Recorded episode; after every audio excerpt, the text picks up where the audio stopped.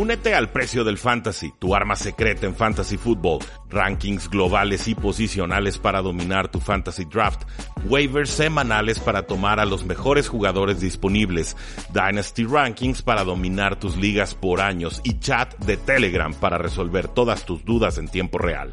Visita stam.store diagonal precio NFL o da clic al link en este episodio para suscribirte.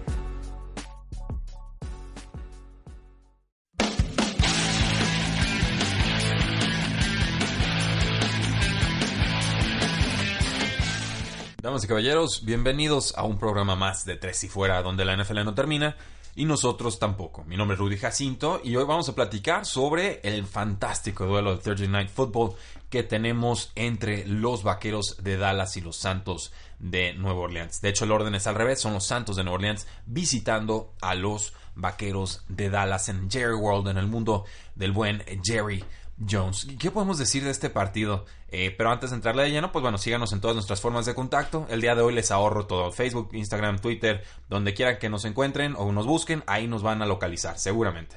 Ahora sí, línea total de los Santos de Nueva Orleans contra los Vaqueros de Dallas. Pues bueno, en estos momentos los Santos de Nueva Orleans están proyectados para anotar 30.5 puntos versus los 22.5 puntos de los Vaqueros de Dallas. Es una línea amplia, es una línea bastante, bastante vasta y es un duelo que enfrenta a dos equipos que llegan en muy buen momento. Los Santos de Nueva Orleans ya con una racha de 10 victorias consecutivas. El único juego que han perdido fue contra los Tampa Bay Buccaneers en la semana 1 cuando todos querían sonar las alarmas, ¿no? Y les decimos aquí, espérense, la semana 1 fue una semana muy rara y ahí está el resultado. Los Vaqueros de Dallas vienen con una racha de 3 victorias consecutivas y en estos momentos están en la cima de la NFC este con un récord de 6 y 5, un, buen, una buena victoria sobre los Washington eh, Redskins y además tienen una de las mejores, o por lo menos una de las defensas más subestimadas en toda la NFL. Ahora sí puedo creer en la defensiva de los Vaqueros de Dallas. De hecho, me parece bastante mejor la defensiva de Dallas que su ofensiva y creo que todavía muchos aficionados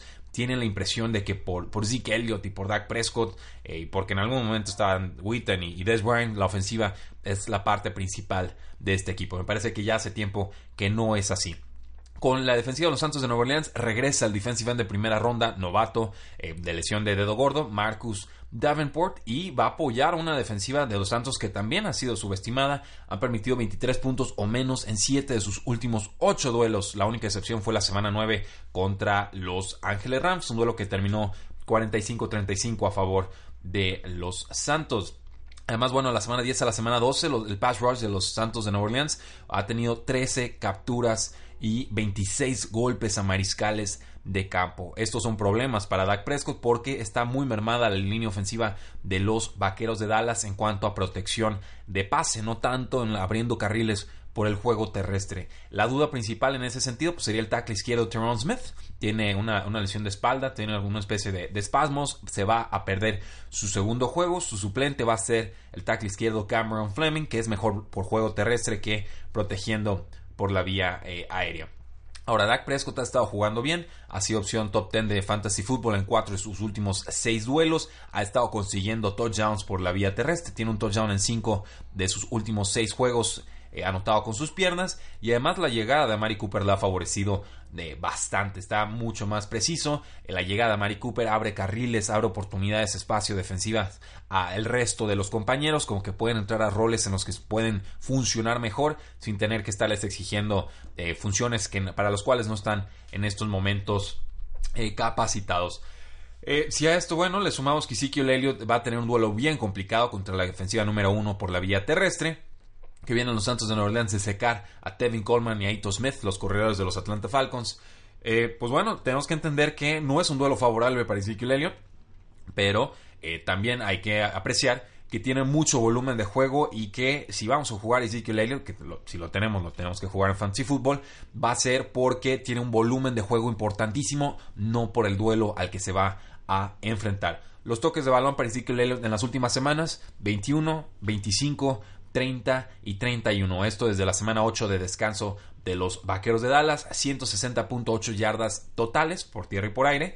Y además, pues ya está en, cifras récord para su carrera en cuanto a targets y recepciones, que era algo que le reclamábamos mucho a los vaqueros de Dallas, que no utilizaran a Zach Elliott por la vía aérea. Pues bueno, ya tiene 62 targets y tiene de esos 62 targets 47 recepciones. Usamos a Ezekiel Elliott, entendamos que el duelo va a estar complicado, que seguramente necesitará un touchdown por ahí para inflar sus números en esta eh, semana. En cuanto a Dak, pues bueno, creo que lo podemos utilizar. El, guion de juego se presta para ello, que Santos se vaya arriba rápido, que el juego terrestre no sea tan productivo, que Dak Prescott tenga que lanzar mucho y eh, que tenga que producir con sus piernas. Entonces, eh, si ese es el guion de juego que queremos comprarle a esta semana, Dak Prescott perfectamente puede ser usado. Pero eh, entendamos que el juego se puede poner muy feo, que lo pueden estar capturando en todo momento y que esto tiene riesgo también de, de convertirse en una paliza si el guion de juego se vuelve muy adverso para los vaqueros. ¿Cómo están los targets en la, en la ofensiva de los vaqueros de Dallas? Pues 32 targets para Mari Cooper desde la semana 9 a la semana 12. 26 para el corredor Ezekiel Elliott, 20 para Michael Gallup, el novato, 14 para Cole Beasley, lo van desfasando a la ofensiva, 8 eh, para Geoff Swain en la cerrada y de ahí 5 targets o menos para el resto de los eh, jugadores. Entender que la defensiva de los Santos de Nueva Orleans, a pesar de que tienen al fantástico jugador Marshawn Lattimore, ha cedido muchísimas yardas a jugadores como Mike Evans, 147 yardas, un touchdown, Julio Jones, 147 yardas, Calvin Ridley dos veces, 146 yardas, tres touchdowns, 93 yardas, un touchdown, Deshaun Jackson, 146 yardas, dos touchdowns, John Brown, 134 yardas, un touchdown, Stephon Dix, 119 yardas, un touchdown, Brandon Cooks, 114 yardas, un touchdown. El novato de los Browns, Antonio Callaway, 81 yardas, un touchdown. Chris Godwin de los eh, Tampa Bay Buccaneers, 41 yardas, un touchdown. Y John Ross, 39 yardas y un touchdown. Todas estas son buenas actuaciones, fantásticas actuaciones, la mayoría de ellas, por lo cual, insisto, son muy viables las opciones de pase de los Vaqueros de Dallas en esta semana. La opción principal, pues es a Mari Cooper, 22 de 32 targets atrapados, 349 yardas, 3 touchdowns. Está jugando como receptor número uno, por fin, se está entendiendo mucho con Dak Prescott, lo están usando como receptor número uno, le están dando esa eh, confianza. Opciones eh, periféricas, pues quizás Michael Gallup sería, el, no quiero decir más confiable, pero el que podremos colar ahí en un flex si estamos un poquito desesperados.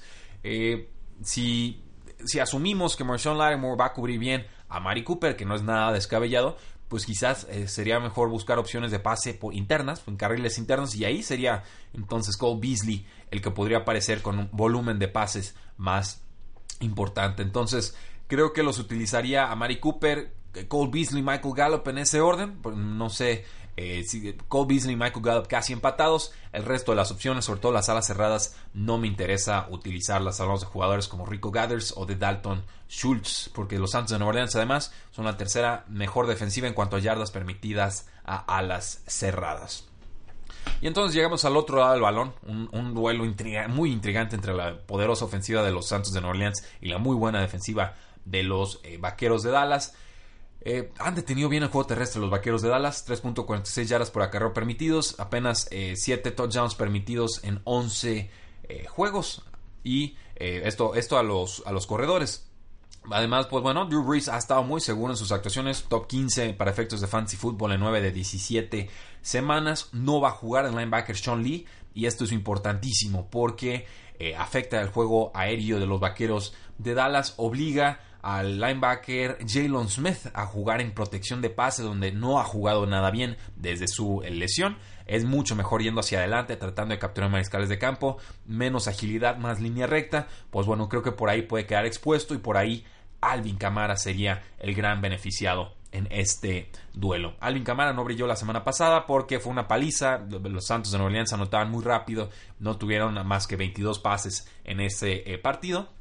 Pero creo que Alvin Camara, running back número uno, y se va a demostrar en esta semana. Mark Ingram, running back número dos. No estoy esperando una paliza como tal, pero Mark Ingram ha tenido toques de balón constantes en semanas recientes, desde la semana 5, 14, 16, 10, 16, 16 y 3. Entonces hay un rol seguro ahí y eh, estamos apostando en un touchdown para que sea un running back 1 y si no, seguramente se quedará como running back 2 para efectos de fantasy football. La defensa perimetral de los Vaqueros de Dallas tiene a jugadores muy grandes y corpulentos, a Baron Jones, que es un fantástico atleta, tiene también a Chidobe Obuzie, pero es más fácil atacarlos por el centro del campo. Por eso estoy viendo muy beneficiado, beneficioso el duelo para Alvin Camara.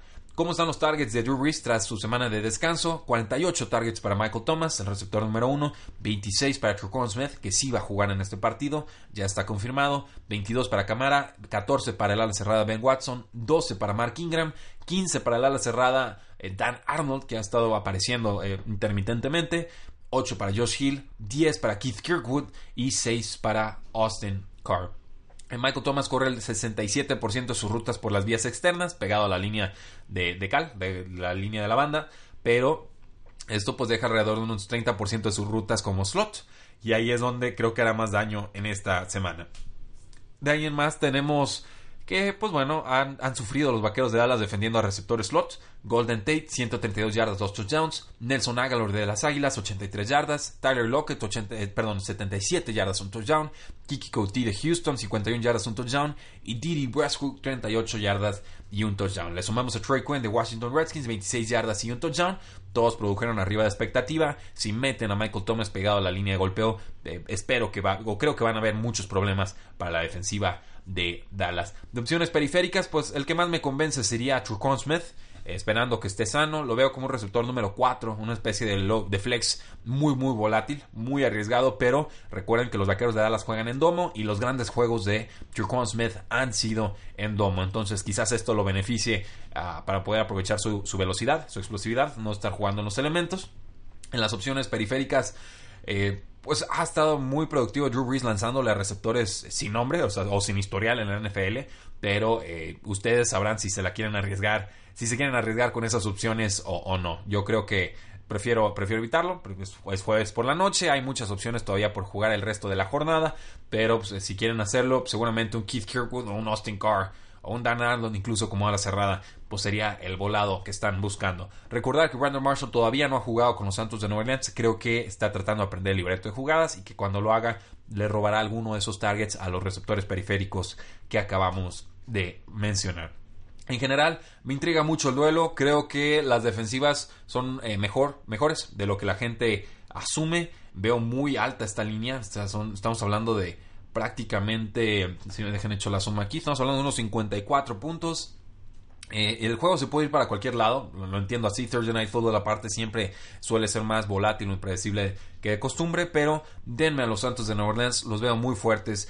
Eh, Dallas, si pretende ganar este partido, tendrá que quemar reloj, controlar el tiempo de posición. Tendría que hacerlo corriendo con Ezekiel Elliott. Y creo sinceramente que la línea defensiva de los Santos de Nueva Orleans está capacitada para impedir que Ezekiel Elliott se apodere del juego, por lo menos por la vía terrestre. Entonces, esa es mi expectativa. Creo que gana Santos, creo que gana por ahí de, un touchdown, quizás unos 6-7 puntos. Y eh, que en general esto apretaría la NFC este, dando la oportunidad a las Águilas de Filadelfia de, alcanzar a los Vaqueros de Dallas para provocar un triple empate en la cima de esa división. Y también pues mantendría la marcha triunfal de los Santos de Nueva Orleans. Pero Dallas tiene argumentos, Dallas tiene armas para hacerle daño a los Santos de Nueva Orleans. Simplemente creo que Santos tiene más con que contrarrestarlo. ¿Están de acuerdo? ¿No están de acuerdo? Síganos en Facebook, eh, como Tres y Fuera eh, bueno, facebook.com diagonal 3 y fuera, en Twitter como arroba paradoja NFL, 3 y fuera.com y el podcast, suscríbanse 3 y fuera NFL para que sigan recibiendo todo este contenido exclusivo. Muchísimas gracias, disfruten el juego de día de hoy y la NFL no termina, nosotros tampoco. 3 y fuera.